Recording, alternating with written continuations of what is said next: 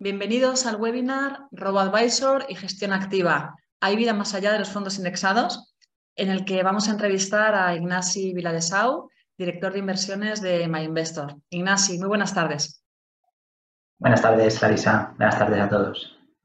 Bueno, pues nada, antes de comenzar me gustaría comentaros que este webinar va a constar de una presentación introductoria en la que explicaremos un poco qué es eso de un robo-advisor, eh, este servicio ¿no? de, gestión de carteras, para qué sirven ¿no? los, los robo-advisors, qué servicios ofrecen. A continuación veremos qué diferencia hay entre la gestión pasiva, los famosos fondos indexados, y la gestión activa.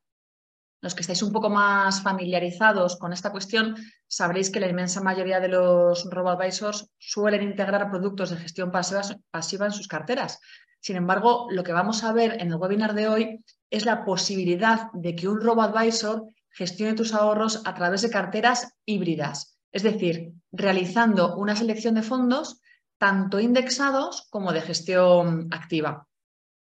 Bueno, pues después de esta presentación introductoria, ¿no? en la que iremos un poco desarrollando todos estos conceptos, em, analizaremos em, y, viendo un poco ¿no? los pros y contras de las carteras híbridas, Charlaremos, como comentábamos antes, con, con Ignasi Viladesau, director de inversiones de MyInvestor, que nos acompaña en la sesión de hoy. Y le vamos a preguntar un poco más en profundidad sobre, sobre este tema, ¿no? de las carteras híbridas, em, qué ventajas ofrecen, em, en qué se diferencian un poco de las tradicionales, ¿no? en el sentido de las que están integradas por, por carteras de fondos indexados exclusivamente y demás. Y al cabo de toda esta sesión eh, abrimos el turno de preguntas de los asistentes y ahí ya pues, podréis plantearnos todas las dudas que, os surjan sobre este tema o, bueno, incluso eh, sobre educación financiera. ¿no? Estaremos encantados de, escucharos y de intentar eh, aclararoslas en la medida de lo posible. Si os van surgiendo cuestiones o dudas a lo largo de la presentación de hoy, tampoco hay problema con que las vayáis dejando en el chat que luego cuando abramos el turno de preguntas al final, pues las retomamos y, las leemos a partir de ahí.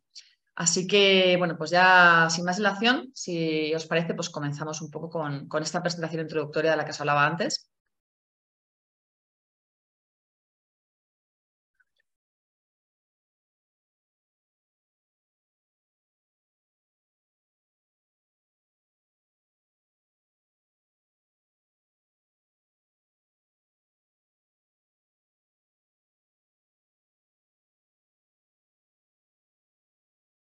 Vale.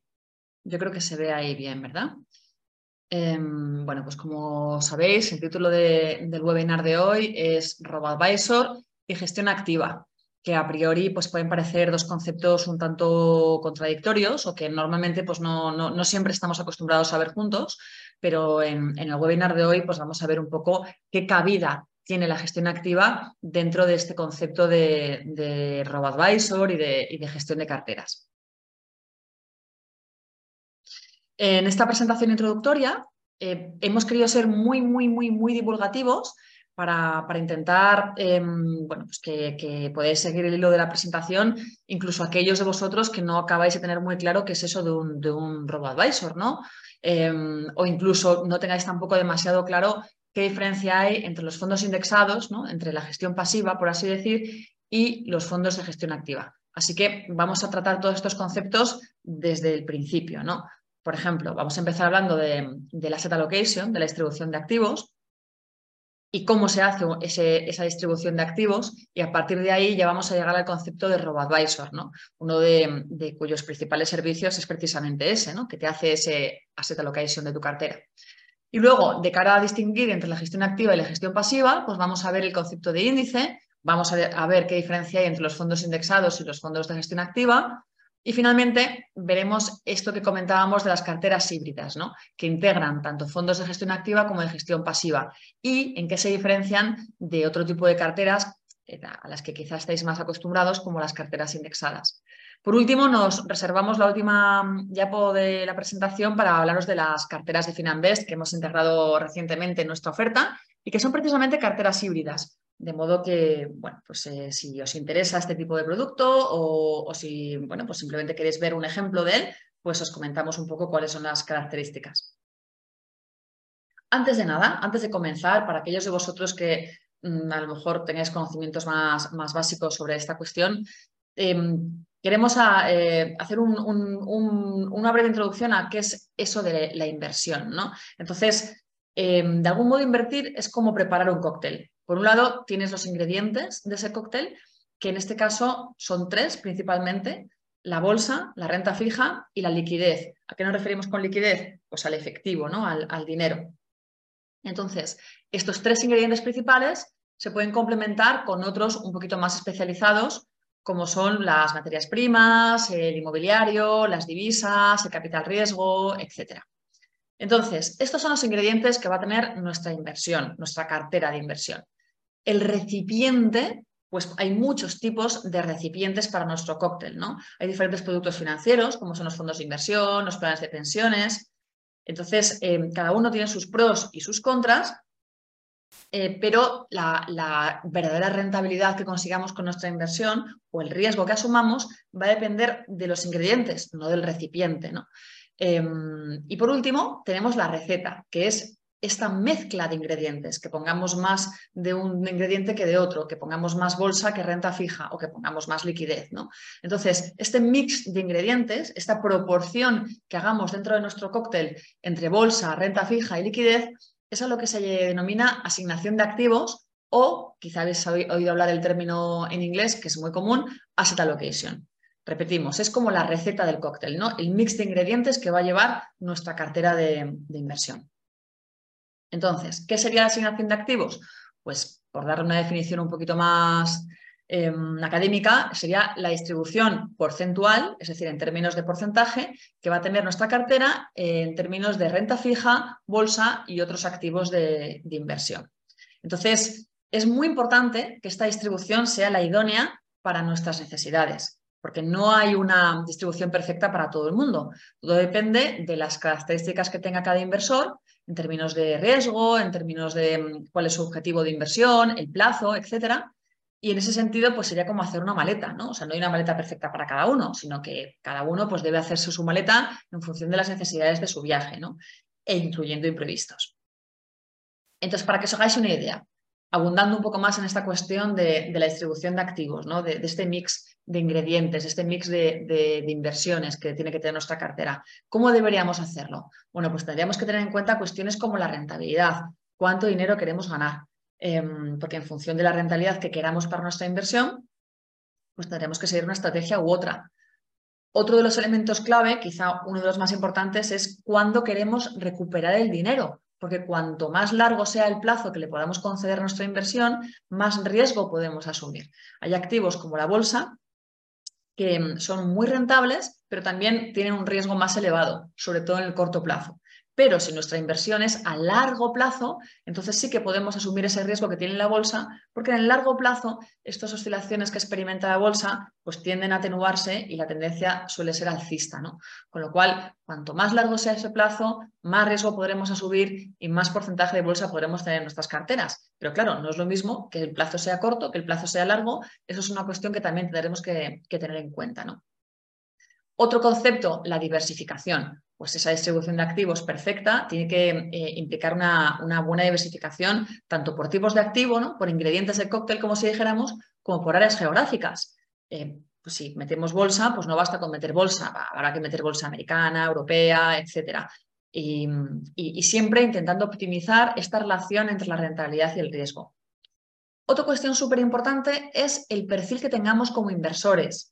Por eso pongo lo de duerme tranquilo. Una distribución de activos, una asset allocation eficiente, sirve de poco si no estás cómodo. Si, si, cada vez que hay cualquier oscilación en la bolsa, pues estás intranquilo, estás pensando que a lo mejor estás perdiendo, sientes la tentación de vender antes de tiempo.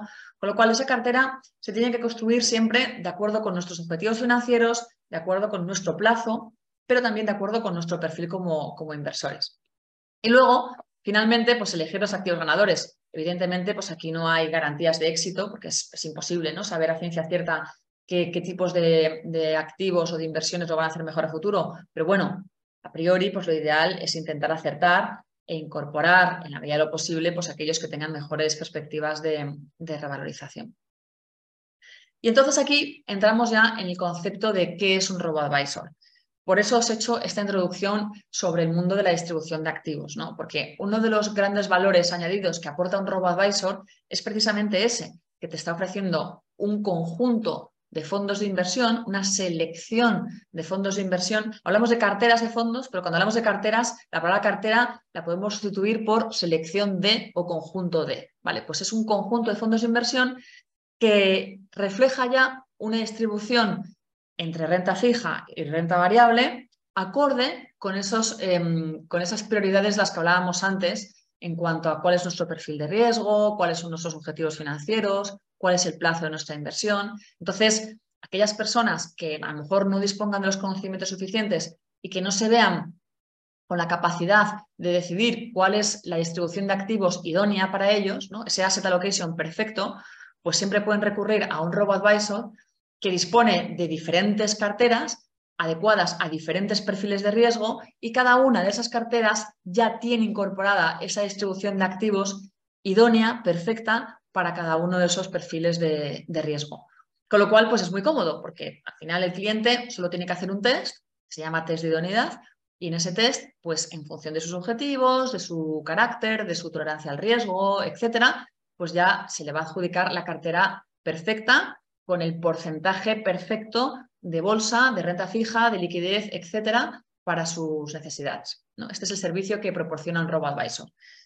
Definición más, más canónica, bueno, pues un robo-advisor es una fintech en el sentido de que es una mm, startup que incorpora las nuevas tecnologías para mejorar los servicios financieros. Hay muchos tipos de fintech, pero bueno, uno de ellos de los tipos que hay es el RoboAdvisor. Luego nos encontramos con plataformas de crowdfunding, con apps para el móvil, con neobancos, con otro tipo de fintechs. Pero bueno, en concreto, un RoboAdvisor entraría dentro de esta familia de las fintech.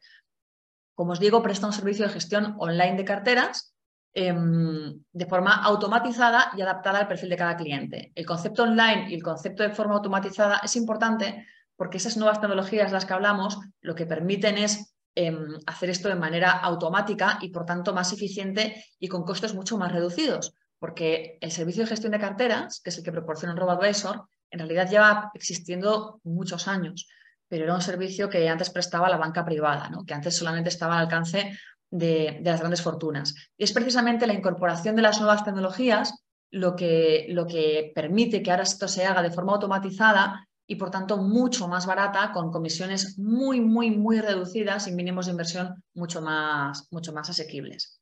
¿Cómo lo hacen? Bueno, pues como os pongo aquí en la presentación, utilizan algoritmos matemáticos que a su vez han sido desarrollados por un comité de inversión. ¿no? Entonces, con esos algoritmos se crean distintas carteras que pueden estar integradas o por fondos indexados o por fondos de gestión activa, que ahora veremos un poco qué diferencia hay entre los unos y los otros, y cada una de estas carteras está adaptada a un nivel de riesgo.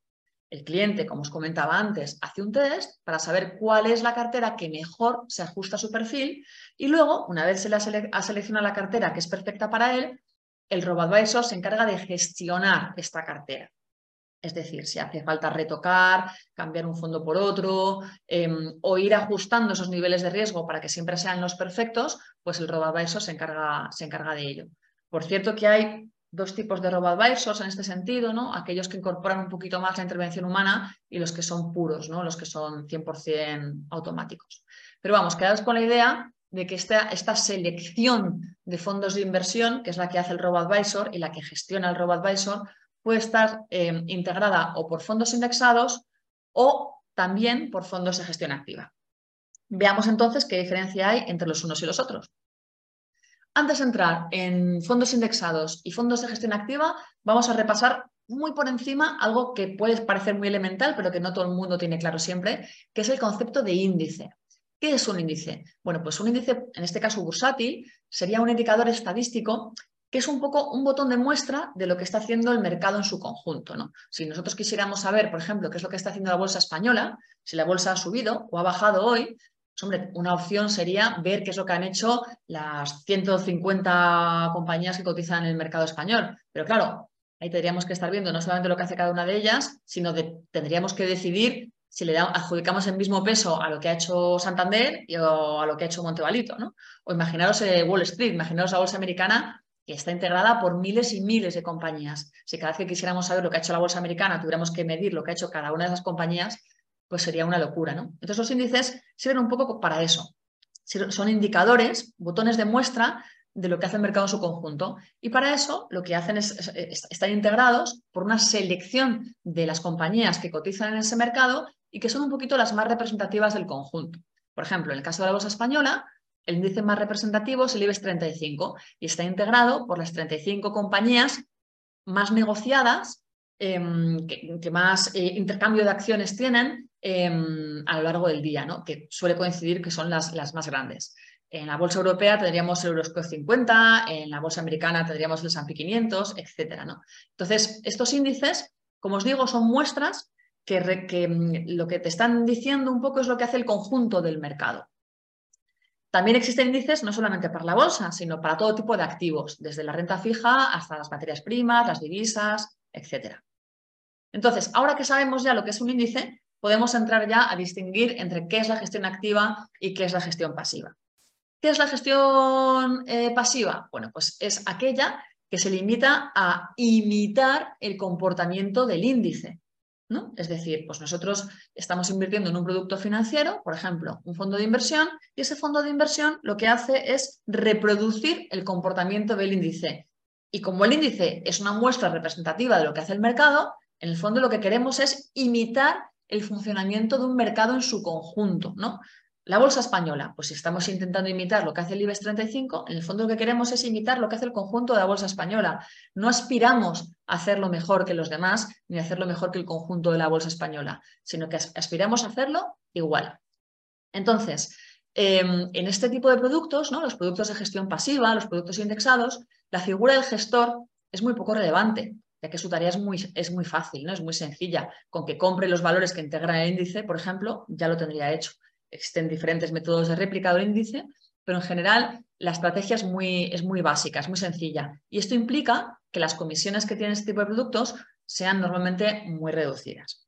Entonces, esto en cuanto a la gestión pasiva. ¿Qué sería entonces la gestión activa? Bueno, pues es aquella que tiene como objetivo encontrar cuáles son las compañías que lo van a hacer mejor que el resto del mercado, ¿no? que van a subir más en bolsa de lo que, de lo que está subiendo el índice. Por ejemplo, si estamos hablando del IBEX o de la bolsa española, no nos bastaría con que nuestro producto suba lo que sube el conjunto de la bolsa. Querríamos hacerlo mejor. Querríamos que, mm, que, las compañías que estamos escogiendo sean las que más suben ¿no? en comparación con, el resto del mercado. Em, ¿Cómo conseguimos eso? Bueno, pues hay diferentes herramientas. Tenemos el análisis técnico, el análisis fundamental, eh, bueno, pues, eh, y claro, aquí ya la figura del gestor es muy importante, es crucial, ¿no? Porque, mm, porque, claro, puede acertar y puede encontrar cuáles son las compañías que lo hacen mejor, pero también puede equivocarse y al intentar buscar esas compañías que lo van a hacer mejor que el resto, pues ir a, dar o, acabar eligiendo compañías que lo hacen peor, ¿no? De hecho, esa es una de las grandes handicaps eh, que tiene la gestión activa, que los gestores pues no siempre lo hacen bien y no siempre son capaces de batir al índice, ¿no? de hacerlo mejor que el índice, de hacerlo mejor que el conjunto del mercado. Em, pasamos a la siguiente diapositiva en la que vemos un poco la comparativa, ¿no? entre gestión activa y gestión eh, pasiva. Como os he estado explicando, el objetivo de la gestión pasiva sería imitar el comportamiento del mercado, el objetivo de la gestión activa es hacerlo mejor que el mercado, que no siempre lo consigue, pero ese sería el objetivo. En cuanto a instrumentos, pues eh, los fondos de inversión valdrían tanto para, o sea, hay fondos de inversión tanto de gestión activa como de gestión pasiva. Cuando son fondos de inversión de gestión pasiva se les denomina fondos indexados Em, también hay planes de pensiones de gestión activa y de gestión pasiva. Y luego en el mundo de la gestión pasiva nos encontramos también con los ETFs, que son fondos de inversión cotizados, que normalmente em, siguen estrategias de gestión pasiva. Como decíamos, el papel del gestor, bueno, pues en la gestión activa es muy relevante porque, porque tiene que ser capaz ¿no? de encontrar esas compañías que lo hacen mejor que el resto. Y en cambio, en el mundo de la gestión pasiva, pues no, no es tan relevante, ¿no? no requiere grandes conocimientos. Y por último está el tema de las comisiones como el papel es más importante en los fondos de gestión activa, las comisiones son más altas, mientras que en la gestión pasiva pues son más reducidas, ¿no? porque la intervención del gestor es menos, es menos relevante.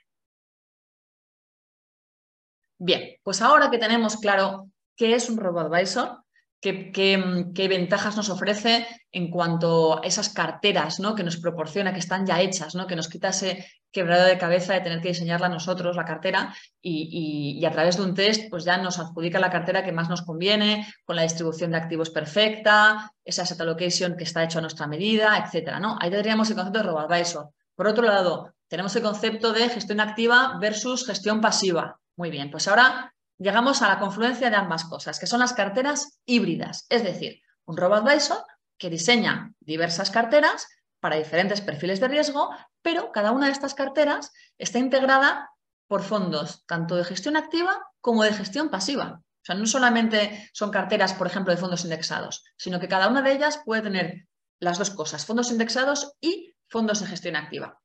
Entonces, ¿qué ventajas tiene esto? Bueno, pues una de las principales ventajas que tienen las carteras híbridas es que gracias al hecho de que puede incorporar eh, fondos de gestión activa, va a poder incorporar también tipos de activo, clases de activo, que no siempre son accesibles a través de los fondos indexados. Por ejemplo, en, esta, en este gráfico que vemos aquí, eh, podéis ver que, mm, bueno, pues cuál fue el comportamiento de las distintas clases de activo el año pasado, que como bien sabéis fue un año muy convulso para los mercados, con, la guerra de Ucrania, la inflación por las nubes, la actuación de los bancos centrales. Bueno, eh, fue un año muy complicado tanto para la bolsa como para la renta fija. ¿no?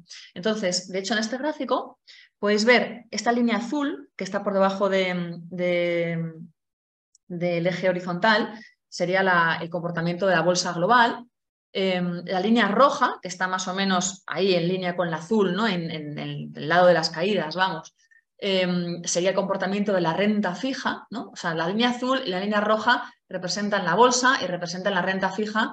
El año pasado, como, como comentamos, fue, pues fue un año horrible, tanto para la una como para la otra. Em, en cambio, encima del eje horizontal, con rentabilidades positivas, pues nos encontramos con, con, esta línea amarilla, que son las materias primas, que tuvieron un comportamiento excepcional el año pasado gracias precisamente pues, a, este, a, esta inflación disparada, al tema de la guerra de Ucrania y, todo lo demás. Luego tenemos la línea gris, que es el comportamiento del mercado monetario, que bueno, pues por lo menos no arrojó pérdidas, aunque sí que es verdad que las rentabilidades fueron prácticamente mínimas. ¿no?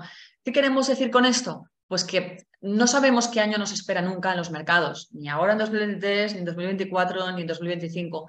Pero lo que sí que sabemos es que cuanta más variedad de tipos de activo, de clases de activo tengamos en nuestra cartera, pues más fácil será que unas compensen las otras. ¿no?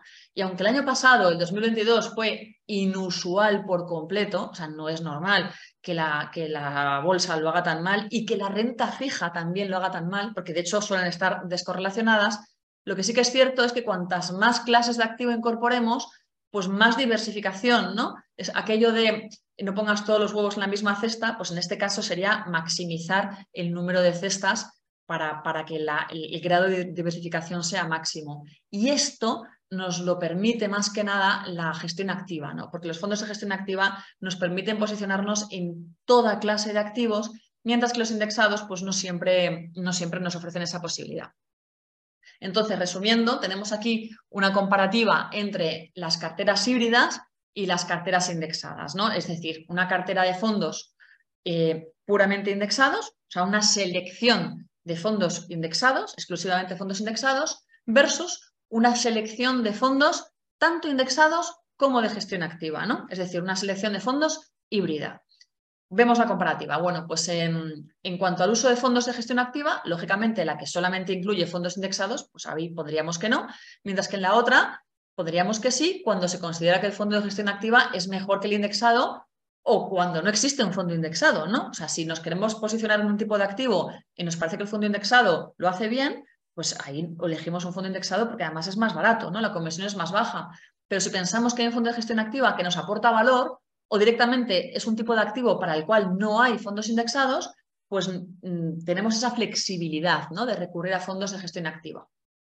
¿Clases de activo? Bueno, pues como comentábamos antes, en las carteras de fondos indexadas tenemos renta fija y renta variable, pero en las de fondos híbrida, en las carteras de fondos híbrida tenemos todo tipo de, clases de activo, ¿no? Materias primas, monetarios y demás. El universo, por tanto, de inversión es más reducido en las carteras de fondos indexados que, en, las carteras híbridas, ¿no? porque podemos incorporar todo tipo de, productos. Y el dinamismo, por tanto, en ese asset allocation del que hablábamos al principio, ¿no? esa versatilidad que tenemos a la hora de incorporar ingredientes en nuestro cóctel es más baja en una cartera de fondos indexada, ¿no? porque, porque bueno, también tenemos que seguir los pesos dictados por los índices. ¿no? Mientras que mm, en una cartera de fondos híbrida pues tenemos más, más margen de maniobra. ¿no? Eh, por último, los costes. Aquí tenemos una ventaja clara para las carteras de fondos indexados, porque bueno, eh, como solamente están integradas por fondos indexados, pues las comisiones de estos fondos son las más bajas. ¿no? Mientras que en el otro lado, si incorporamos algún fondo de gestión activa, pues los fondos de gestión activa, como comentábamos antes, sí que tienen comisiones un poquito mayores porque la función del gestor también es más, es más compleja. Y eh, me reservo entonces, como os comentaba, la última, la última diapo para hablaros de, las carteras híbridas Finanbest que hemos incorporado hace poco a la oferta de producto de, de MyInvestor. Ya sabéis que en MyInvestor tenemos todo tipo de, productos financieros y damos acceso a todo tipo de inversiones. Mm, tenemos una plataforma de más de 1.700 fondos de inversión, tenemos la plataforma más amplia de planes de pensiones, con arquitectura abierta de terceros, de gestoras grandes, pequeñas, etcétera. Tenemos un broker, damos acceso a crowdfunding y luego en lo que es el negocio RoboAdvisor tenemos un RoboAdvisor de, de fondos de gestión pasiva, ¿no? de fondos indexados, pero además también proporcionamos un servicio RoboAdvisor de carteras híbridas, ¿no? para aquellos de vosotros pues que consideréis que, bueno, pues que, que, os gustaría que vuestros ahorros se gestionasen un poco con esta perspectiva de mezclar un poco las, mm, los fondos indexados con los fondos de, gestión, de gestión activa. Entonces, en concreto, esas carteras híbridas, que son las carteras Finanvest, em, están bautizadas con, nombres de, bueno, con colores ¿no? en inglés. Y, aquí tenéis un poco las rentabilidades de menor a mayor riesgo, ¿no? desde la white a la red, Em, os las hemos puesto en comparación con la rentabilidad que ofrecen los fondos de esa categoría en Inverco. Inverco es la patronal del sector de los fondos de, inversión que bueno, pues tienen dentro de sus estadísticas periódicas, pues tienen las rentabilidades, las diferentes categorías de fondos, en función del mix em, que ese fondo incorpore de bolsa o de renta fija, pues si comparamos cada una de estas carteras con la categoría de Inverco más aproximada en cuanto a, en cuanto a mix de renta fija y renta variable, pues mm, como podéis ver, las rentabilidades eh, siempre bueno, pues, eh, han estado batiendo sistemáticamente las carteras Finanbest a, sus comparables em, en, en, cuanto a fondos de inversión. ¿no?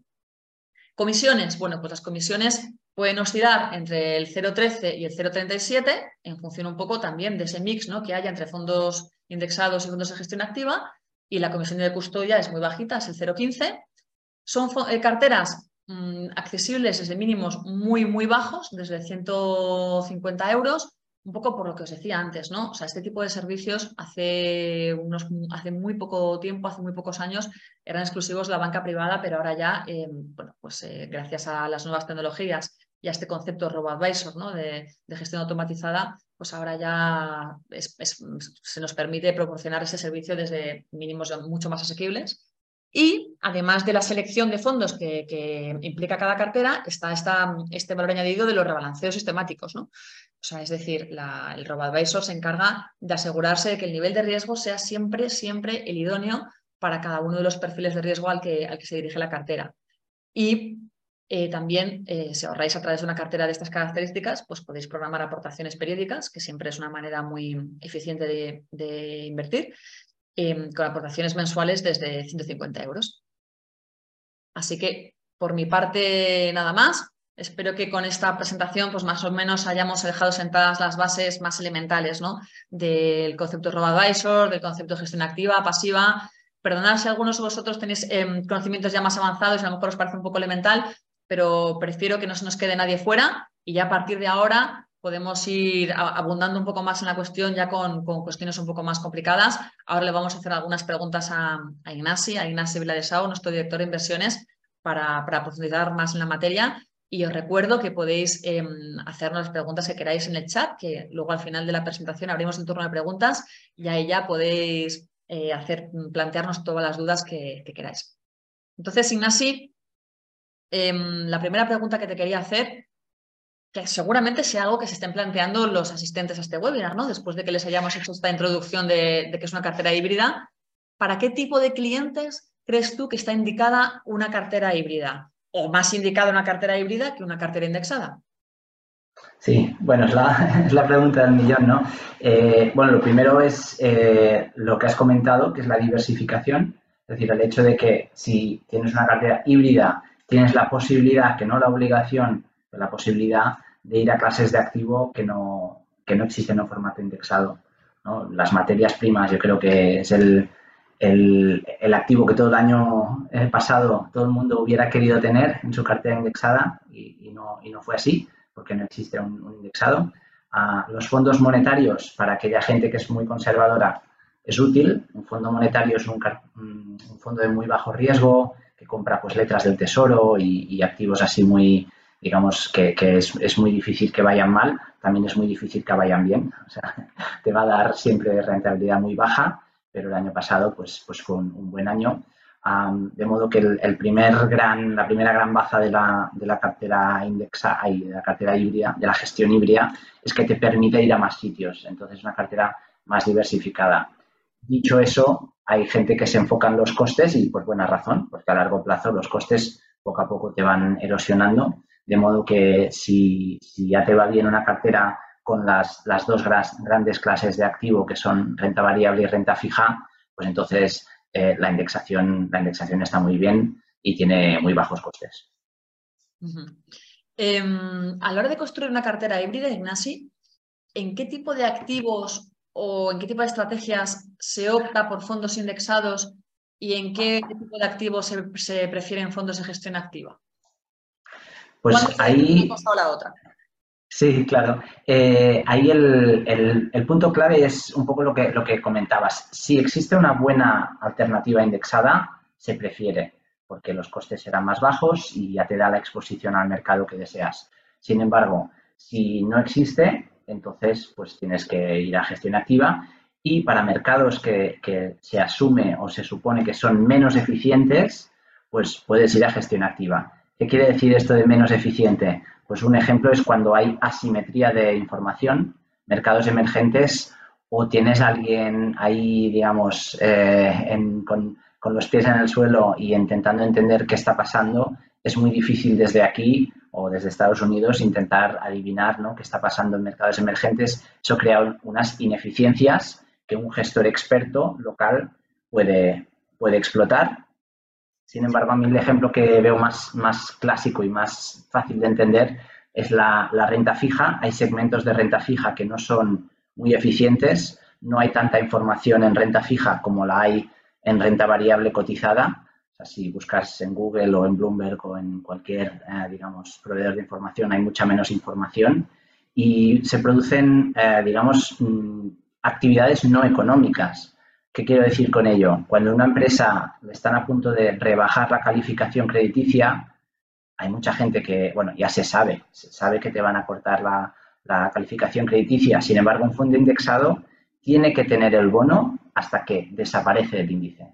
Y ese mismo día, todos los inversores indexados tienen que vender. Entonces, es un mal momento para vender cuando todo el mundo quiere. Entonces, ese tipo de anomalías no económicas, un gestor eh, activo aunque no sea tomando mucho riesgo, puede, puede aprovecharlas, ¿no? Así que resumiendo un poco, volviendo a tu pregunta, ¿cuándo usaríamos em, gestión activa? Cuando no hay un fondo indexado y queremos acceder a ese activo, materias primas, monetarios, a mercados frontera, puedo, puedo explicar un poco qué es, ¿no? Vietnam, esos, esos mercados que no son emergentes, pero serán emergentes, ¿no? China hace 20 años, mercado frontera, o eh, cuando hay mercados poco eficientes o un poco menos eficientes, como algunos segmentos de la, renta fija.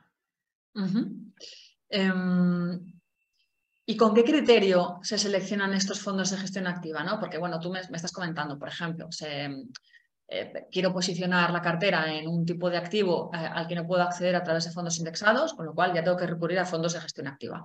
Bueno, pues con criterio se seleccionan estos fondos de, gestión activa. Dentro de todos los fondos de gestión activa que me permiten posicionarme en ese activo, cómo se seleccionan los fondos.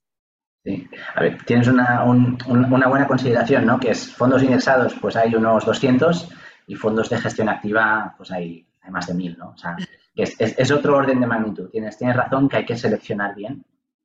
Entonces, lo que nos, nos fijamos en nuestro RoboAdvisor en concreto, y hay distintas maneras de hacerlo, pero es costes. Es decir, si, si lo único que queremos es un monetario, pues intentar coger uno con bajos costes, porque lo único que quieres es acceder a ese mercado no aspiras a que el gestor lo haga mucho mejor.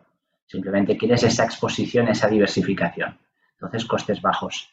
Si estás intentando hacer algo un poco distinto, que es un mercado poco eficiente, ahí lo que comparas es coste con la posibilidad o probabilidad de ah, batir al mercado. Y en, general, eso eh, pues, le llaman market breadth, o sea, es, es el universo de pesca y un poco la asimetría de información aunque sea un poco complejo, pero al final lo que quiere decir es, bueno, si pago un poco más, me va a salir bien y me va a dar un poco más, ¿no? Siendo súper súper simplificando mucho la cosa. Entonces hay ciertos mercados en los que esto es, más probable que suceda, como son mercados emergentes, y hay otros mercados que son súper super eficientes. la, renta, algunos tipos de renta variable es muy, muy eficiente, hay mucha información, la información se propaga muy rápido y entonces como inversor es difícil tener un, algo que nadie más sepa, un análisis tan bueno que nadie más lo haya descubierto ya. Em, una de las ventajas que ofrecen las carteras híbridas es que permiten acceder a, fondos ESG, ¿no? a fondos em, de inversión socialmente responsable, artículo 9, que es un tipo de producto para el que no existen fondos indexados. ¿Nos podrías explicar, Ignasi, en qué consiste eso de los fondos artículo 9? Que es un tema un poquito que no es tan conocido por la gente. Sí, eso es muy, muy técnico, pero cada vez, yo creo que dentro de cinco años se va a conocer mucho. la realidad es que esto de artículo 9 lo que significa es que es un fondo que va un paso más allá en el impacto. ¿Por qué digo un paso más allá? Porque tiene temáticas específicas como la transición energética, la movilidad sostenible o, digamos, otro tipo de, cosas de impacto positivo, eh, la conservación de agua, el tratamiento de agua, se enfoca en temas específicos y, además, eh, es un estilo de inversión o es un estilo de fondo, el fondo artículo 9, que ah, intenta mejorar las empresas que tiene, de las que participa, ¿no? ¿Por qué digo eso? Porque hay, hay una manera de hacer ESG, de hacer sostenibilidad, que es la más tradicional, es la que hace casi la gran parte del mercado, que es simplemente aplicar filtros negativos. Es decir, pues no voy a tener empresas de energía nuclear. Entonces, esto está bien, es un primer paso. Eh, tienes que estar de acuerdo con el filtro, que a veces pues, puedes estarlo o no pero sobre todo lo que, lo que te falta es que entonces las empresas no tienen ningún incentivo en mejorar. Es decir, porque o están dentro o están fuera. Las que están fuera, pues les da igual, las que están dentro les da igual. Entonces, lo que hace el artículo 9 o lo que está promoviendo la legislación europea, que es muy fresca, ¿eh? es literalmente del año pasado, lo que está promoviendo es que estos fondos artículo 9, 9 hablen con las empresas y tengan un plan de transición. Y esas empresas que hoy pues pueden ser las, comillas, las peores, que crean polución, pues puedan ser parte de la solución y puedan empezar a tratar sus residuos, a reciclar, etcétera.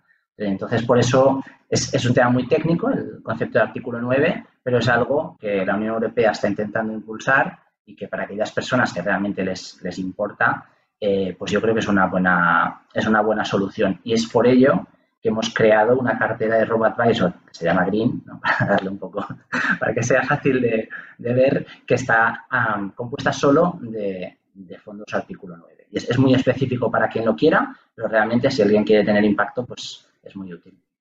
Vale, os he dejado en el chat el link em, a la, pues al apartado de la web de MyInvestor en, la que, en el que hablamos un poquito de estas carteras de Finanbest, ¿no? Estas carteras híbridas integradas por fondos indexados y de gestión activa. Y al hilo de lo que está comentando Ignasi, pues os dejo también el link a, las carteras, eh, a la cartera sostenible.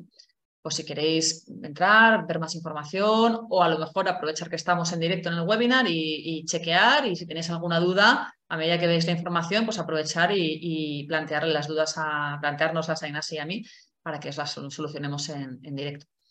Em, y ya la última pregunta que te quería hacer, Ignasi, es, em, bueno, pues que la gestión activa, como comentábamos antes, eh, permite acceder em, no solamente a todo tipo de activos, ¿no? O sea, materias primas, monetarios, eh, cosas que normalmente no son accesibles con fondos indexados, sino que además también permiten apostar por diferentes sesgos de inversión, diferentes estrategias o incluso apostar por talento gestor, ¿no? ¿Podrías ponernos algunos ejemplos de, estrategias a las que se accede a través de fondos de gestión activa que no se puede acceder con fondos indexados?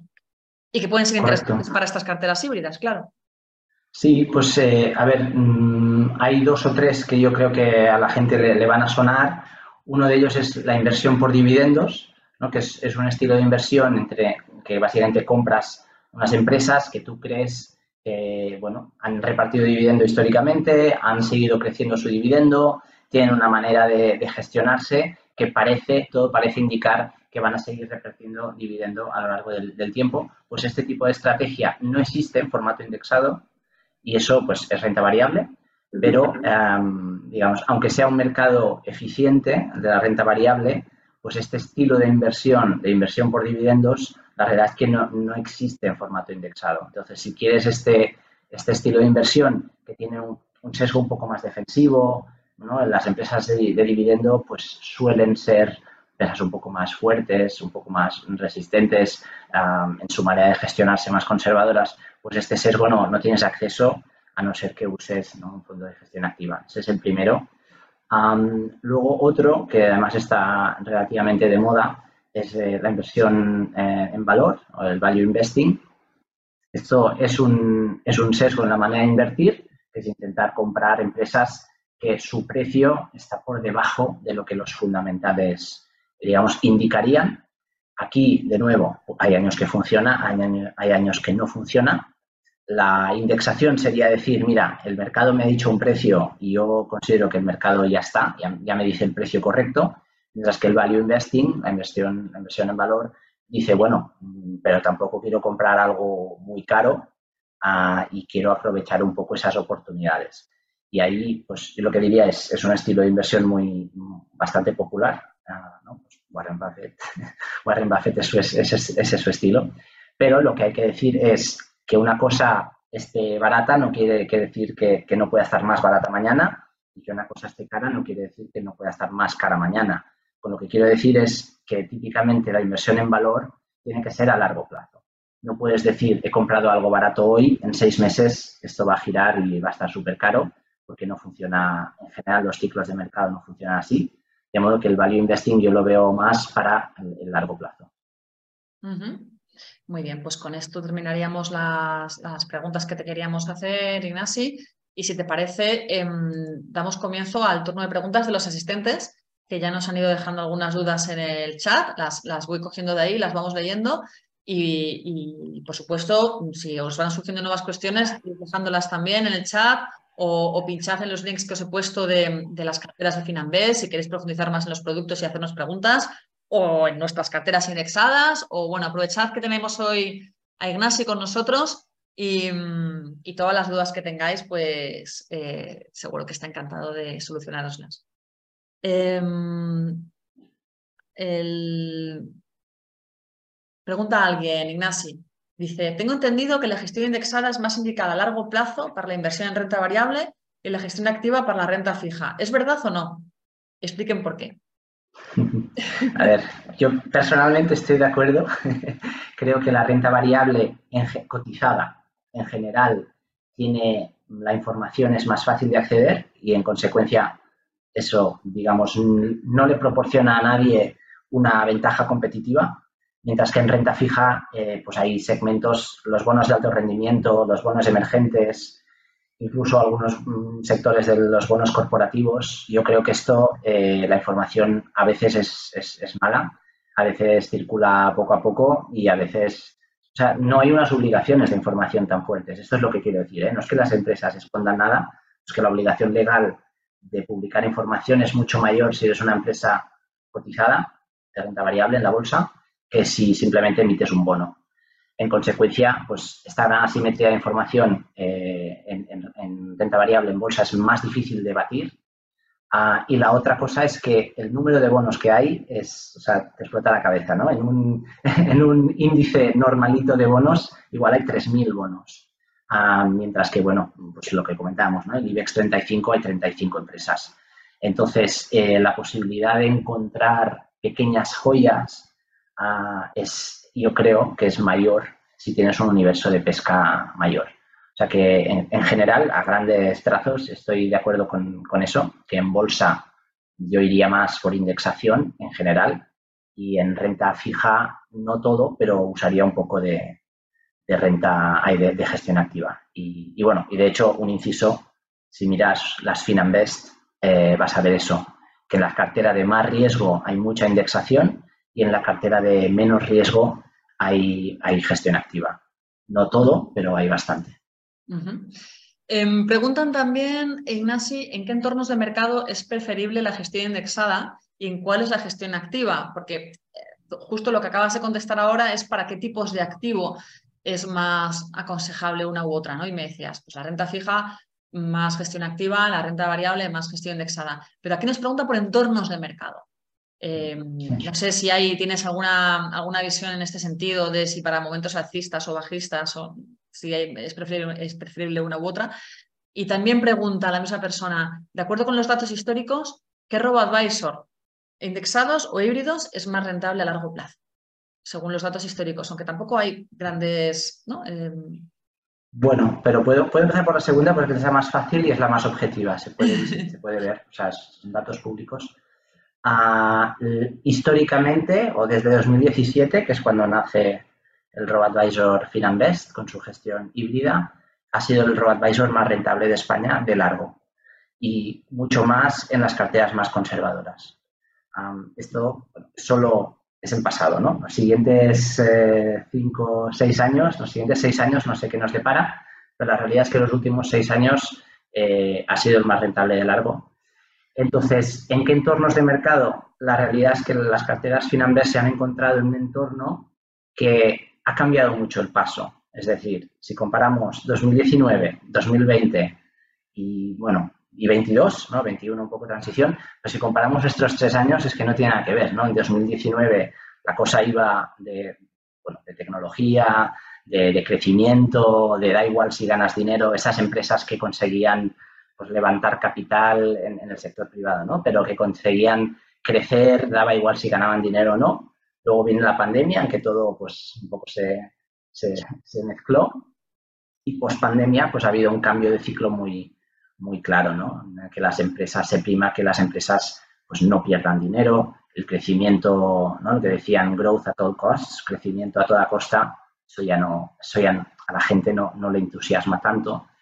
Ah, de modo que, un poco resumiendo, resumiendo mi, visión es cuando hay cambios estructurales, yo creo que la gestión híbrida puede navegarlas, navegarlos mucho mejor. Ah, luego, si tenemos cinco años o diez años del tirón con un mismo, por ejemplo, un mismo entorno de tipo de interés, un mismo entorno de inflación, todo muy estable y todo muy, no diré predecible, pero muy, sí, unas tendencias que se puedan desarrollar en cinco o diez años, yo creo que ahí con una indexada pues vas, vas muy bien. porque menos costes y al final es ir tirando sabiendo que, pues como están construidos los índices, siempre compras lo que más sube. Entonces, bueno, si hay una tendencia así, ah, yo creo que la indexación mm, te va muy bien. Em, otra pregunta que nos hacen, ¿se puede comprar fondos de gestión activa sin RoboAdvisor? Sí, sí, por supuesto que sí. Antes, cuando hacía un repaso de los diferentes productos que, se comercializan a través de, de MyInvestor, os hablaba de que teníamos una plataforma de fondos de 1.700 fondos de inversión.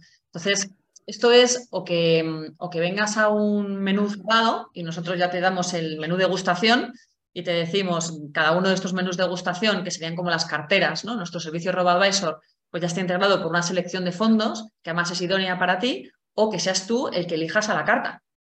Como si estuvieses en un restaurante, pues en lugar del menú de gustación dices, no, yo quiero pedir de carta y pedir los, los, fondos de inversión que yo quiera. Bueno, pues te ofrecemos eh, la carta más grande, 1.700 fondos de inversión y ahí eliges los que quieras. Eh, tienes indexados de gestión activa, de gestoras boutique, de grandes gestoras nacionales e internacionales, fondos de autor, o sea, tienes lo que quieras, sectoriales, de todas las categorías.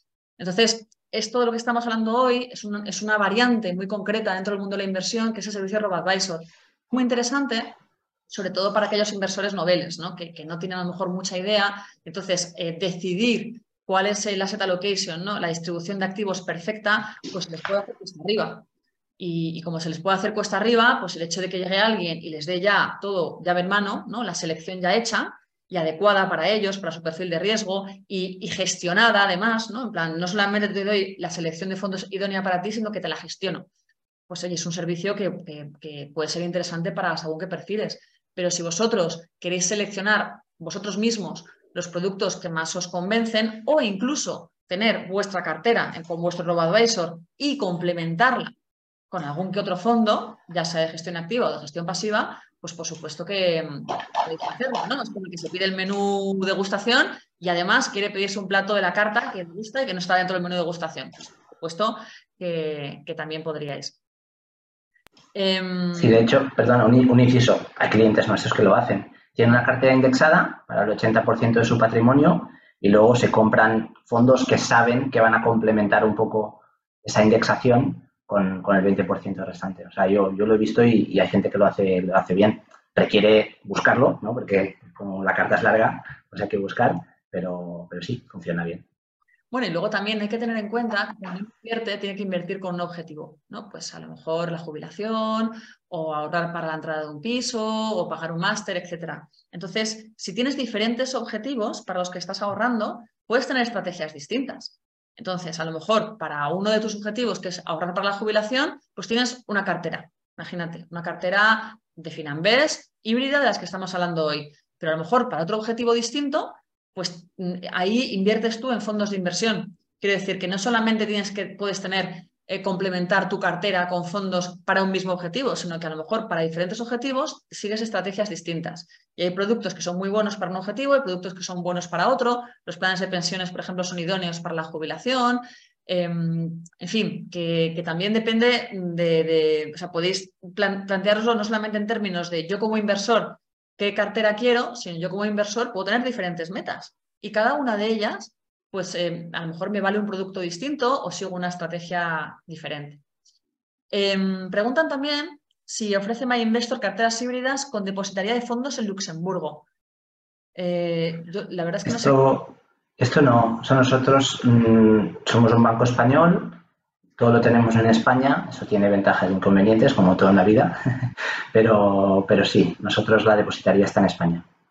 Em, preguntan si los algoritmos los que hablábamos antes, ¿no? que son los que caracterizan un poco al RoboAdvisor, de ahí la para robo, de robot, de RoboAdvisor, si se utilizan estos algoritmos también para la selección de los fondos de gestión activa de las carteras híbridas. ¿Y qué metodología de selección se emplea? Sí, pues ahí hay un comité de inversión que lo que hace es primero un, lo que llaman un screening, como un filtro cuantitativo. Imagínate que estamos buscando un fondo frontera, mercados frontera, estos mercados que dentro de 20 años puede que sean mercados emergentes. Eso es alto riesgo, ¿eh? no lo compréis como los experimentos con gaseosa. Eso es para, para poner un poco en una cartera de alto riesgo, por ejemplo. Entonces, esto lo primero es hacer un screening cuantitativo de ver qué gestores podría valer la pena analizar en términos de track record, en términos de desviación versus el índice y en términos de costes.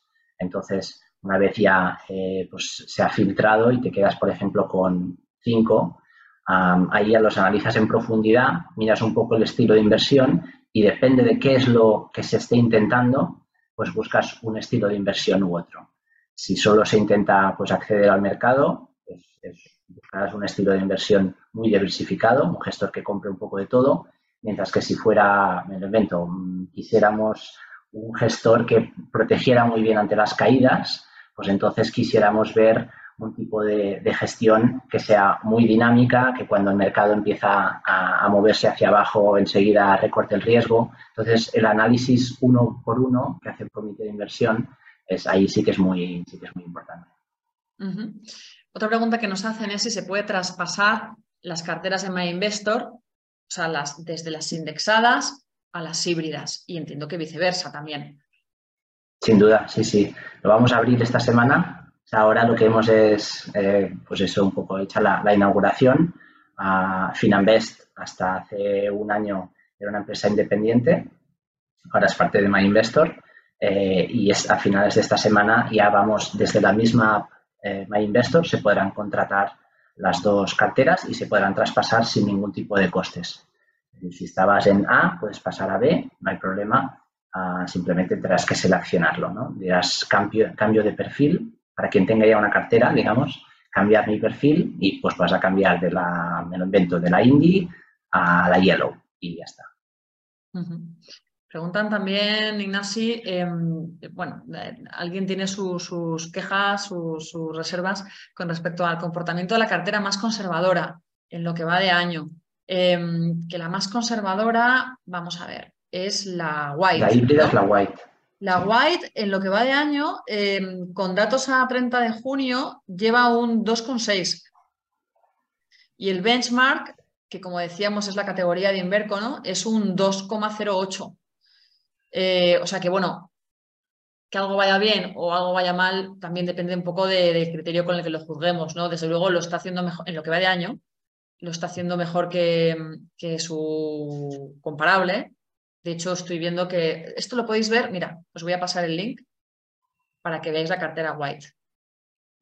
O sea, yo creo que año tras año se ve que bate sistemáticamente a su categoría, pero claro, puedo entender también que haya gente que diga, bueno, pues lleva un 2,6 en lo que va de año, me parece poco. Pero claro, eso sí. Es, es subjetivo, es muy subjetivo. La renta variable ha subido. es que es la más conservadora, o sea, es la, es la cartera white. O sea, la cartera white es la del riesgo más bajo y en lo que va de año, pues es que son seis meses, que es un 2,6%, ¿no? O sea, si consiguiera otro 2,6 en la segunda mitad. No sé, ¿qué, ¿qué, podrías comentar tú a este respecto, Ignasi? No, yo estoy de acuerdo con, con lo que has comentado. O sea, al ser una cartera conservadora, yo creo que prima un poco más conservar el patrimonio que, alcanzar grandes rentabilidades. ¿no? Un poco es la manera de, gestionar, aunque no es un garantizado. O sea, puede haber fluctuaciones arriba y abajo, pero bueno, rentabilidades positivas en una cartera muy conservadora eh, están bien. Luego nos eh, saluda otro asistente que es un, dice que es un joven inversor que lleva menos de dos años y que busca hacer crecer su, cartera de, productos, su cartera de inversiones. Dice, ya tengo un robo-advisor de cartera indexada y hago mis aportaciones periódicas. Dice, quiero aumentar mi perfil de riesgo buscando rentabilidad e incluso dividendos. ¿Qué tipo de inversión podría realizar? Vale, si es dentro de, o sea, bueno, dos respuestas. Si es dentro del servicio robo-advisor, eh, pues siempre que su perfil de riesgo lo permita, digamos, si es un perfil, una persona que, pues lo típico, ¿no? Si trabajas, vives con los padres, no tienes gastos, pues oye, puedes, ¿no? puedes asumir más riesgo que si estás, si tienes tres personas que dependen de ti, etcétera. Entonces, si tu perfil de riesgo te lo permite, siempre puedes incrementar el perfil de riesgo de, tu, de la cartera, la que sea, dentro de todos los robo-advisors, ¿eh? no solo, da igual si es indexado híbrido, si tu perfil de riesgo es muy alto, siempre podrás incrementar el perfil de riesgo. La segunda cosa a comentar es, nosotros tenemos un servicio que llamamos renta mensual, que ahí lo que pones es una orden de desinversión, es al revés de una aportación automática. Y eso lo, puedes hacer, es como una venta automática que cada mes dices, oye, pues mándame 100 euros a mi cuenta del otro banco, de la Caixa o quien sea. Y eso pues cada mes se vende automáticamente y se mandan los 100 euros o lo que digas esa es otra manera. No es un dividendo como tal, sino que es una desinversión, pero esa desinversión se hace fiscalmente eficiente, intentando no, cristalizar plusvalías para que no pagues impuestos. Esta es la segunda cosa y esto sí es un servicio de, nuestro RoboAdvisor. Y si no, si nada de esto te convence, pues oye, tenemos bastantes fondos que reparten. Es decir, en el buscador filtras por fondos de reparto, y hay muchos nombres, o fondos de reparto, o fondo de dividendo, o fondos income, o sea, en inglés. Hay, muchos, o distribución. Entonces, eh, todos estos en nombres... en el buscador hay una pestañita que se puede activar dentro de los filtros, que es fondos de reparto. Y esos son fondos que reparten dividendos, ya sea porque invierten en bolsa en compañías que, con alta rentabilidad por dividendo o porque invierten en renta fija y entonces te reparten los cupones de la renta fija. Pero bueno, que ya son eh, con fondos que, yendo de uno en uno, folleto por folleto, pues ya ves las características, pero todos tienen en común que son fondos de distribución. Que es una, eso es un filtro que lo tienes en el buscador. Luego es verdad, como dice Ignasi, que si ya te metes en el nombre del fondo, la palabra dividendo o la palabra income ya es una pista de por dónde van los tiros. Sí, pero sí, básicamente puedes filtrar y ahí te saldrán, no solo nuestra plataforma, en cualquier plataforma que compres un fondo de distribución, te va, periódicamente te va a dar en cuenta X euros. Em, preguntan también si se puede cambiar, dice, ¿podríamos cambiar nuestras carteras particulares de fondos de inversión a una cartera híbrida? Claro, sin problema. O sea, ten en cuenta que la, una de las grandes ventajas que tienen los fondos de inversión es el traspaso sin tributación, con lo cual, pues tú podrías, tras, lo ideal lo que yo haría, ¿eh? si me viese en esa situación, es traspasar de tu cartera de fondos a un solo fondo, puente, por ejemplo, un monetario, y ya desde ese monetario, pues inviertes en una cartera híbrida, porque si no, puede ser un poco engorroso. ¿no? El, tener una cartera propia, personal, de 8 o 10 fondos y de ahí intentar hacer el traspaso manteniendo la ponderación. igual es mucho más fácil reembolsar, reembolsar no, traspasarlo todo a uno, a un producto, un indexado, y ya desde este indexado invertir en una cartera híbrida. Y no habría que tributar en ningún momento por el camino, no, no habría que pagar eh, impuestos, porque ya sabéis que los fondos de inversión, em, hasta que no recuperas el dinero en efectivo, hasta que no lo tienes en tu cuenta corriente, no, no tienes que tributar. Em, preguntan también, otra persona que ya es cliente de Finanbest, dice, ¿es posible empezar ya a trasladar mi cartera Green a MyInvestor? Aquí no estoy muy segura de a qué se refiere. O sea, en MyInvestor ya estás porque ahora Finanbest ya forma parte de MyInvestor. Con lo cual, como cliente de Finanbest, ahora mismo ya eres cliente de MyInvestor. Si se refiere a eso. Pero si, y si se refiere a traspasarlo a una cartera de... Sí, perdón. No, yo creo que se refiere, es un punto bastante... A los indexados, ¿no? Es decir, eh, no, la, las, o sea, ahora los, los clientes de Finanbest están depositados, eso es muy operacional, ¿eh? va a ser aburrido, pero bueno, están depositados en una entidad que se llama CECA y van a estar depositados dentro de unos meses en una entidad que se llama Inversis. Esto es el custodio, es la entidad independiente que, que digamos, que, tiene los fondos depositados, ¿no? O sea, nosotros somos la gestora y ellos depositan el fondo en estas otras entidades externas. Entonces, esta transición la puedes hacer o ya la puedes hacer desde este viernes que vamos a abrir las carteras, ya puedes empujarla tú, hacer el traspaso, o si no tienes ninguna prisa, va a ocurrir a final de año, de, manera, de manera natural. Es decir, a final de año, CECA nos entregará todos los activos, o no nosotros, a Inversis, y esto, esta migración que se llama va a ocurrir de manera natural. Entonces, quien tenga las ganas ya de tenerlo todo en un solo sitio, lo puede hacer ya desde aquí unos días. Es decir, en la app de MyInvestor, eh, creo que dijo la, Green, creas una Green sin dinero, simplemente la creas y desde ahí dices trasladar eh, mi cartera desde otro RoboAdvisor y te la traes. O sea, es muy sencillo en este aspecto. O todavía más sencillo, te espera seis meses y va a suceder de modo natural.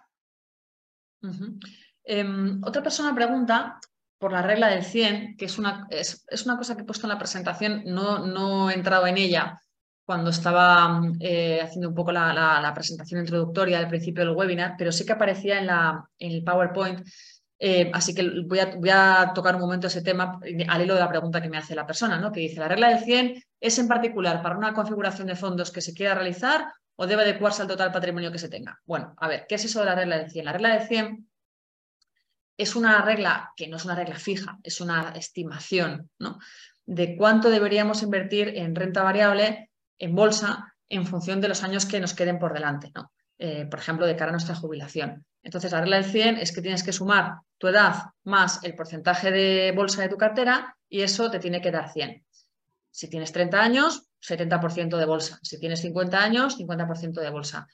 Hay quien habla de la regla del 100 o la regla del 110 o la regla del 120, que lo de 100 no tiene por qué ser un número exactamente 100, pero lo que sí que tiene de útil esta regla es hacernos ver cómo cuantos más años nos queden para nuestra jubilación o para recuperar nuestra inversión, más porcentaje de bolsa a priori deberíamos tener en cartera. ¿no? Eh, pues si tenemos 30 años y no nos jubilamos hasta los 65, bueno, los 65, con suerte, pues tenemos muchos años por delante, podemos asumir un porcentaje de bolsa muy alto. Si tenemos 50 años, pues ya nuestro porcentaje de bolsa va a tener que ser menor. O sea, esa, esa noción de que cuantos más años tengamos por delante, más riesgo podemos asumir y más porcentaje de bolsa podríamos tener en cartera, es un poco lo que nos viene a explicar esta regla, ¿no? Que insisto, puede sumar 100 o puede sumar 110 o puede sumar 120. O sea, hay diferentes estudios que avalan que sea un número u otro, pero lo importante es tener esa, esa noción. Entonces, respondiendo eh, a la pregunta, em, esta regla se debería aplicar al conjunto de nuestra cartera, no en concreto a una, cartera de fondos porque de poco nos sirve que nuestra cartera de fondos sea muy conservadora, imagínate, y sea casi todo renta fija, si luego tenemos otro 99% de nuestro dinero invertido en fondos de bolsa. O sea, la idea es que el conjunto de nuestra inversión tenga un nivel de riesgo o un porcentaje de renta variable em, que vaya en línea con el horizonte temporal de nuestra inversión. Es decir, eh, si nosotros tenemos em, imagínate, 10.000 euros destinados a, la inversión de cara a, la jubilación, eh, esos 10.000 euros tienen que cumplir con esta regla del 100 o tienen que cumplir con, esta regla del horizonte temporal que nos hemos planteado. Y luego ya podremos invertir estos 10.000 euros en un robo-advisor y además en un plan de pensiones y además en fondos de inversión. O solamente en un robo-advisor, en lo que queramos. Pero todo el dinero que esté destinado a esa meta tiene que cumplir con ese objetivo. Y si tenemos otras metas con otros horizontes temporales distintos, pues entonces ya no aplicaremos la regla del 100, aplicaremos otras reglas distintas. Porque eh, si, por ejemplo, además de ahorrar para la jubilación, también queremos destinar parte de nuestro dinero para ahorrar, mm, para pagar un máster el año que viene o dentro de dos años, ya tenemos un horizonte temporal distinto, nuestro porcentaje de bolsa o lo que sea tiene que ser distinto, etc. Pero la regla del 100, a priori, la aplicaríamos para toda esa cantidad de dinero que estamos destinando para una meta concreta, para una meta em, pues, con un horizonte temporal determinado. Em, otra pregunta, Ignasi. Nos dicen, eh, tengo una cartera indexada INDI y la mayoría de los fondos dice que están en negativo.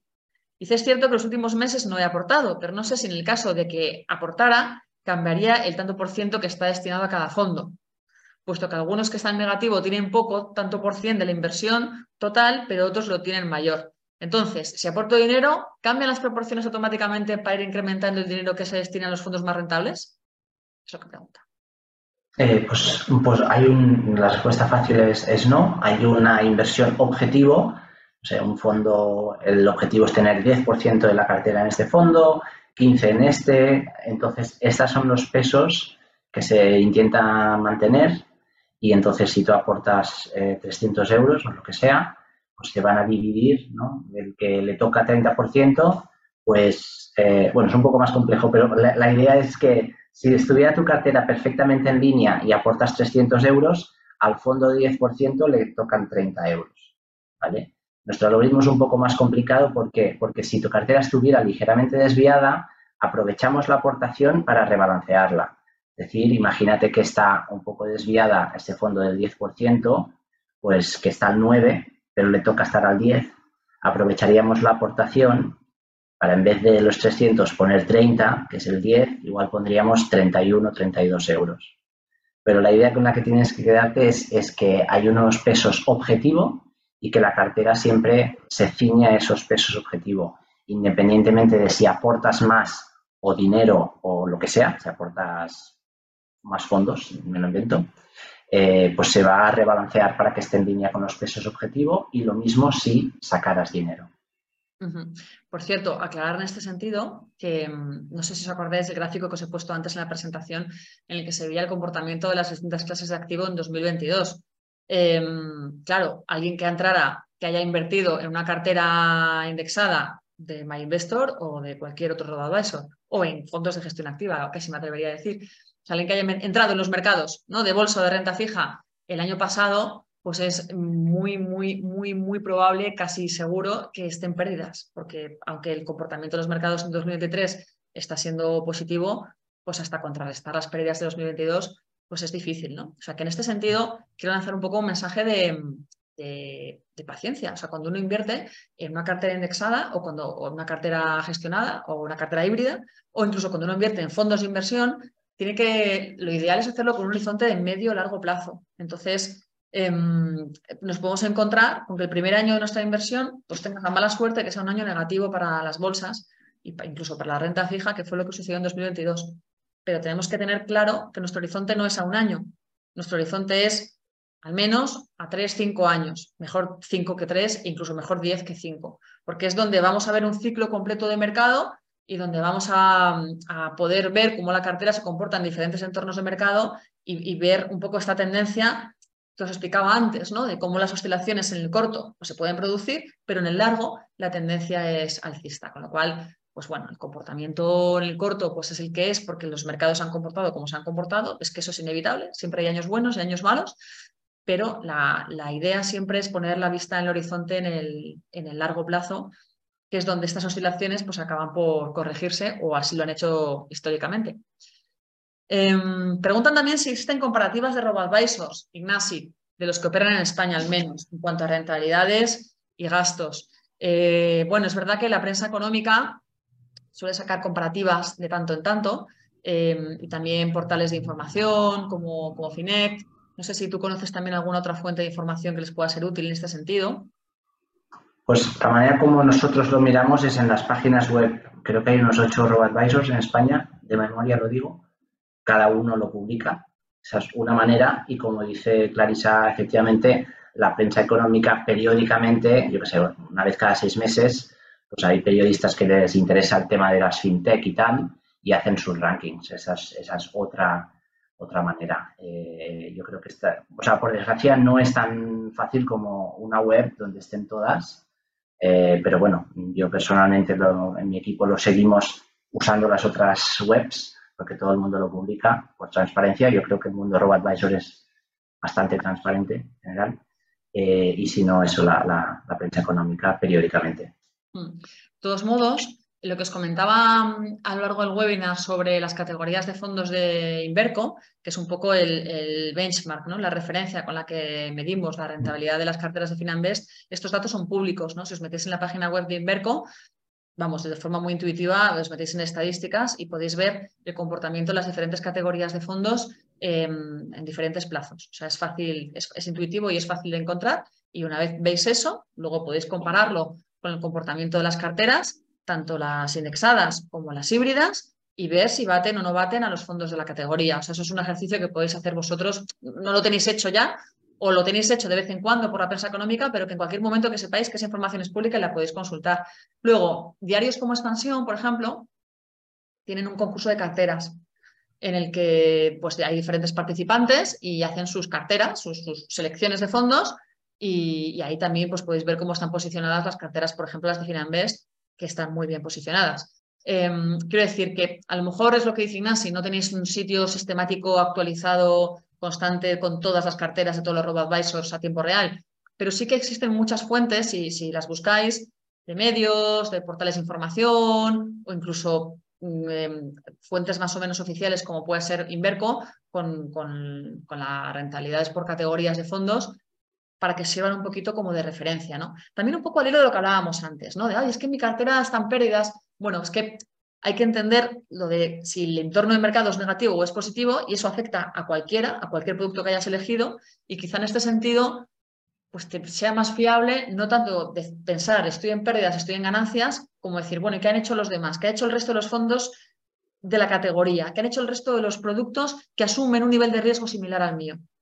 Porque claro, tampoco vas a comparar tu fondo de conservador con el fondo de bolsa super arriesgado, que igual ha tenido la suerte de que el año es alcista y lo ha hecho mucho mejor que tú, o al revés. Tienes que compararlo siempre con un producto de nivel de riesgo similar al tuyo, o con la, media de la categoría de producto. Y ahí sí, pues vas a tener una muestra un poquito más, mm, más indicativa, ¿no? De si el producto en el que estás, pues eh, está cumpliendo tus parámetros o no los está cumpliendo. Eh, tenemos una pregunta relacionada con el broker, Ignasi. Como tenemos de todo, en MyInvestor, pues aquí nos pueden, preguntar por todos lados. ¿Qué gastos tiene la compra de acciones europeas en nuestro broker? Bueno, nuestro broker, es, lo bueno es que las preguntas del broker son muy sencillas porque los gastos Son las, las, únicas Son muy fáciles. Son basiquísimas. Cuéntaselo tú, Ignacio.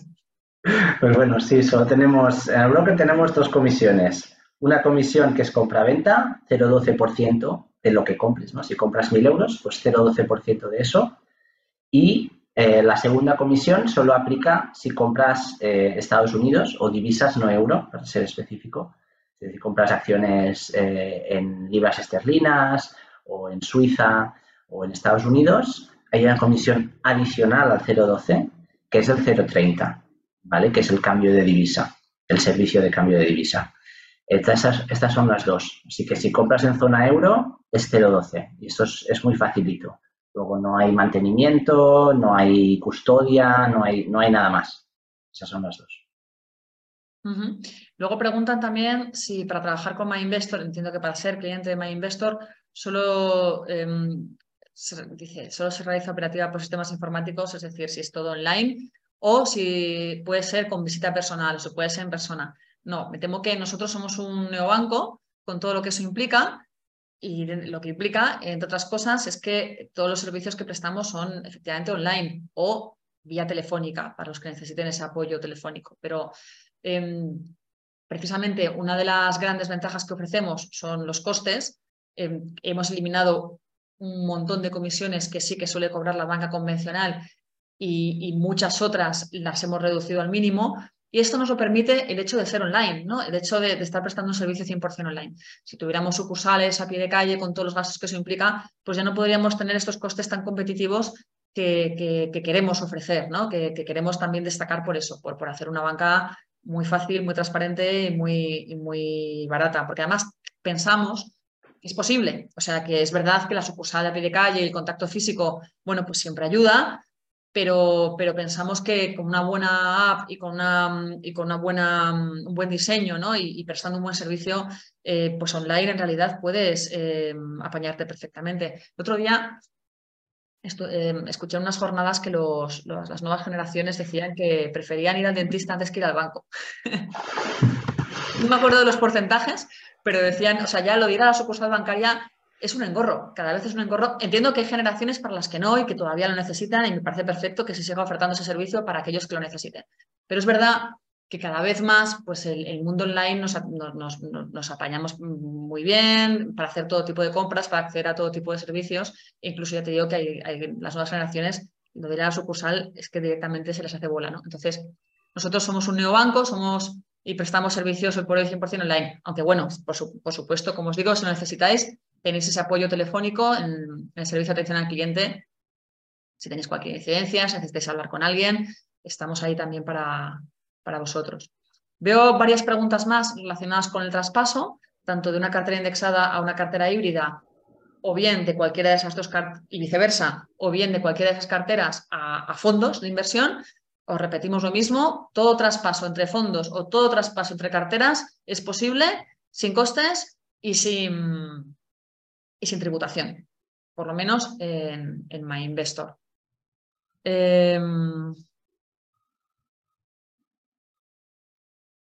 A ver, eh, dice otra ventaja de la gestión pasiva es disminuir la volatilidad aumentando la relación rentabilidad-riesgo como la cartera permanente o River Patrimonio. Eh, bueno, de nuevo, depende. Eh, la cartera permanente es un ejemplo de un poco lo que comentaba antes.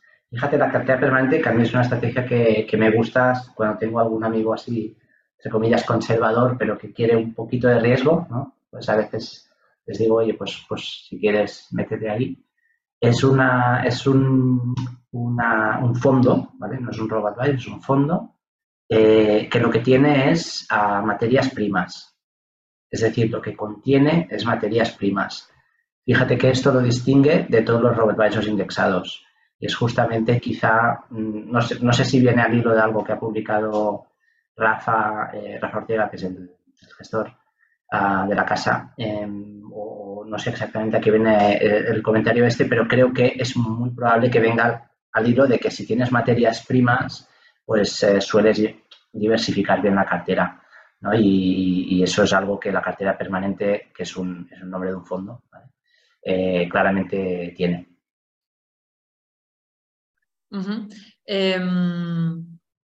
Pregunta también eh, otra persona por la. Dice que tiene fondos eh, de renta fija a vencimiento. Entendemos que se refiere a fondos de renta fija buy and hold, supongo. Eh, dice, tengo un fondo activo de renta fija a vencimiento. Dice, cuando llega el vencimiento, my investor me avisa. no, normalmente no, la entidad, nosotros no, no, avisamos, porque además es que tampoco son a vencimiento, a menos que se esté refiriendo a un garantizado, en cuyo caso no lo tendría con nosotros, porque nosotros no comercializamos garantizados, pero, en los fondos buy and hold, que son esos fondos en los que el gestor hace una selección de bonos, los guarda y se queda ahí con ellos recibiendo los cupones hasta que estos fondos llegan al vencimiento, em, pues ahí normalmente lo que sí que es verdad es que el nombre del fondo suele incluir la fecha. Como lo, por lo menos ahí ya el partícipe pues tiene la pista de hasta qué momento va a tener que esperar para, bueno, pues para salir del fondo. Pero bueno, normalmente, vamos, ni MyInvestor ni las entidades comercializadoras en general eh, suelen dar aviso, aviso de esto. Em, preguntan también. Sí, pero bueno, solo, solo comentar, efectivamente, tienes el año y normalmente las gestoras lo que suelen hacer es cuando llega el periodo final, lo dejan todo en liquidez, de modo que tienes un periodo en el que tienes que dar la orden de venta pero básicamente en, ese periodo final no, no, hay riesgo, ¿no? Si el periodo final del invento es eh, septiembre de 2025, pues en ese momento, eh, digamos, todos los bonos que contiene estarán vencidos, habrá liquidez y el partícipe reembolsa o traspasa, que es otro. Es decir, si en ese momento la gestora, la que sea, te ha gustado, nuevamente levantan otro fondo que se va a llamar 2030 o lo que sea, y puedes traspasar el fondo que te acaba de vencer, entre comillas, al, nuevo fondo. Eh, ¿Por qué indico eso? Que las gestoras puedes decir, ostras, ¿y por qué no me venden ni me lo dan? Porque las gestoras son conscientes del concepto de traspaso, entonces mm, si te lo vendieran tendrías que tributar. Hay gente que prefiere, oye, esto está en liquidez y ahora lo traspaso a otro fondo que me gusta. Eh, preguntan también por los fondos de reparto. Dice, cuando inviertes en un fondo de reparto, has de pasar por Hacienda, ¿no? Pregunta un partícipe, o sea, un asistente. Efectivamente, em, esos eh, dividendos, ¿no? Eh, esos rendimientos que está repartiendo el fondo de reparto sí que cotizan, o sea, sí, cotizan, sí que tributan, porque están saliendo del fondo y se están yendo a tu cuenta corriente, están convirtiéndose en efectivo. Todo lo que se convierta en efectivo, lo que se convierta en dinero, eso ya tiene que pasar por Hacienda. Entonces, si tú tienes un fondo de reparto, todo aquello que te reparta tiene que pasar por Hacienda. Nos preguntan también, Ignasi, ¿y hay fondos de renta fija de acumulación que no distribuyen los cupones al partícipe? Bueno, si son de acumulación, entonces no los distribuyen. Hay dos tipos de fondos, acumulación o distribución. Los de acumulación no reparten nada a los partícipes y los de distribución o reparto, como su propio nombre indica, sí que lo reparten. Entonces, si el fondo de renta fija es de acumulación, como lo son la inmensa mayoría, por otra parte, porque es lo más eficiente desde, el punto de vista fiscal, Em, lo que hacen con esos cupones que reciben es reinvertirlo, pero reinvertirlo en, la propia cartera de, bonos que, tiene el, gestor. Si es un, fondo indexado, pues una cartera de bonos que imita a la del índice. Si es una cartera de gestión activa, pues la cartera de bonos que le parezca más interesante o más atractiva al gestor.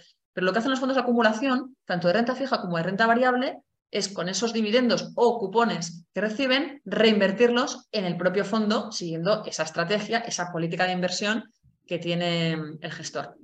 Me preguntan también si las comisiones de custodia, que hablábamos antes, Ignacio, y las de las carteras, serán las mismas, las de Inversis, que las de CECA. Sí, bueno, para, puntualizar, el coste total será el mismo eh, para el partícipe o para el inversor, lo que va a suceder es que la comisión de gestión va a bajar en dos puntos básicos y la comisión de custodia va a subir en dos puntos básicos, de modo que se va a quedar igual el coste total. Pero bueno, eso es lo que ya, ya lo, en la web que acabamos de publicar hoy ya, ya está así descrito, descrito, en el que uno sube dos puntos básicos, otro baja dos puntos básicos, el total es el mismo. Bueno, pues con esta pregunta ya terminaríamos. Además, estamos al filo de las de las siete y media. Em, bueno, esperemos haberos aclarado un poquito este concepto un tanto novedoso de las, de las carteras híbridas, ¿no? de estas carteras de robo advisor que están integradas tanto por fondos indexados como por fondos de gestión activa.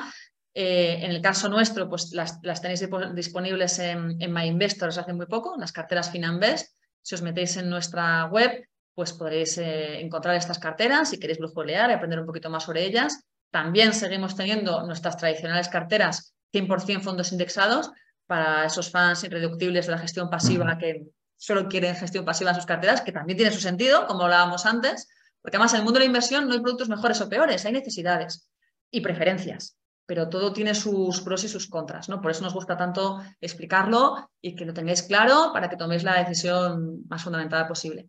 Y nada, em, eh, recordaros que el webinar de hoy estará disponible, la grabación de este webinar a partir de mañana en el blog de educación financiera de, de MyInvestor em, y también en nuestro canal de YouTube.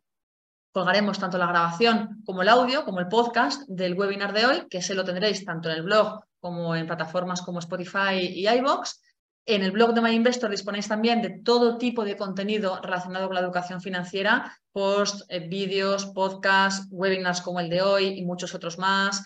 Mm, tenéis hasta un glosario, un consultorio de dudas al que nos podéis escribir e incluso pasatiempos veraniegos os hemos puesto este año, o sea que no tenéis excusa, pasaros por allí, hay un montón de contenido muy, muy divulgativo, os podéis dar de alta la newsletter si queréis para que os vayamos actualizando con los nuevos contenidos que vayamos subiendo y bueno, solamente me queda agradecerle a Ignasi, a Ignasi Viladesau, nuestro director de inversiones, que nos haya acompañado hoy y que nos haya ayudado a entender un poquito más este mundo de las carteras híbridas. Ignasi, muchísimas gracias.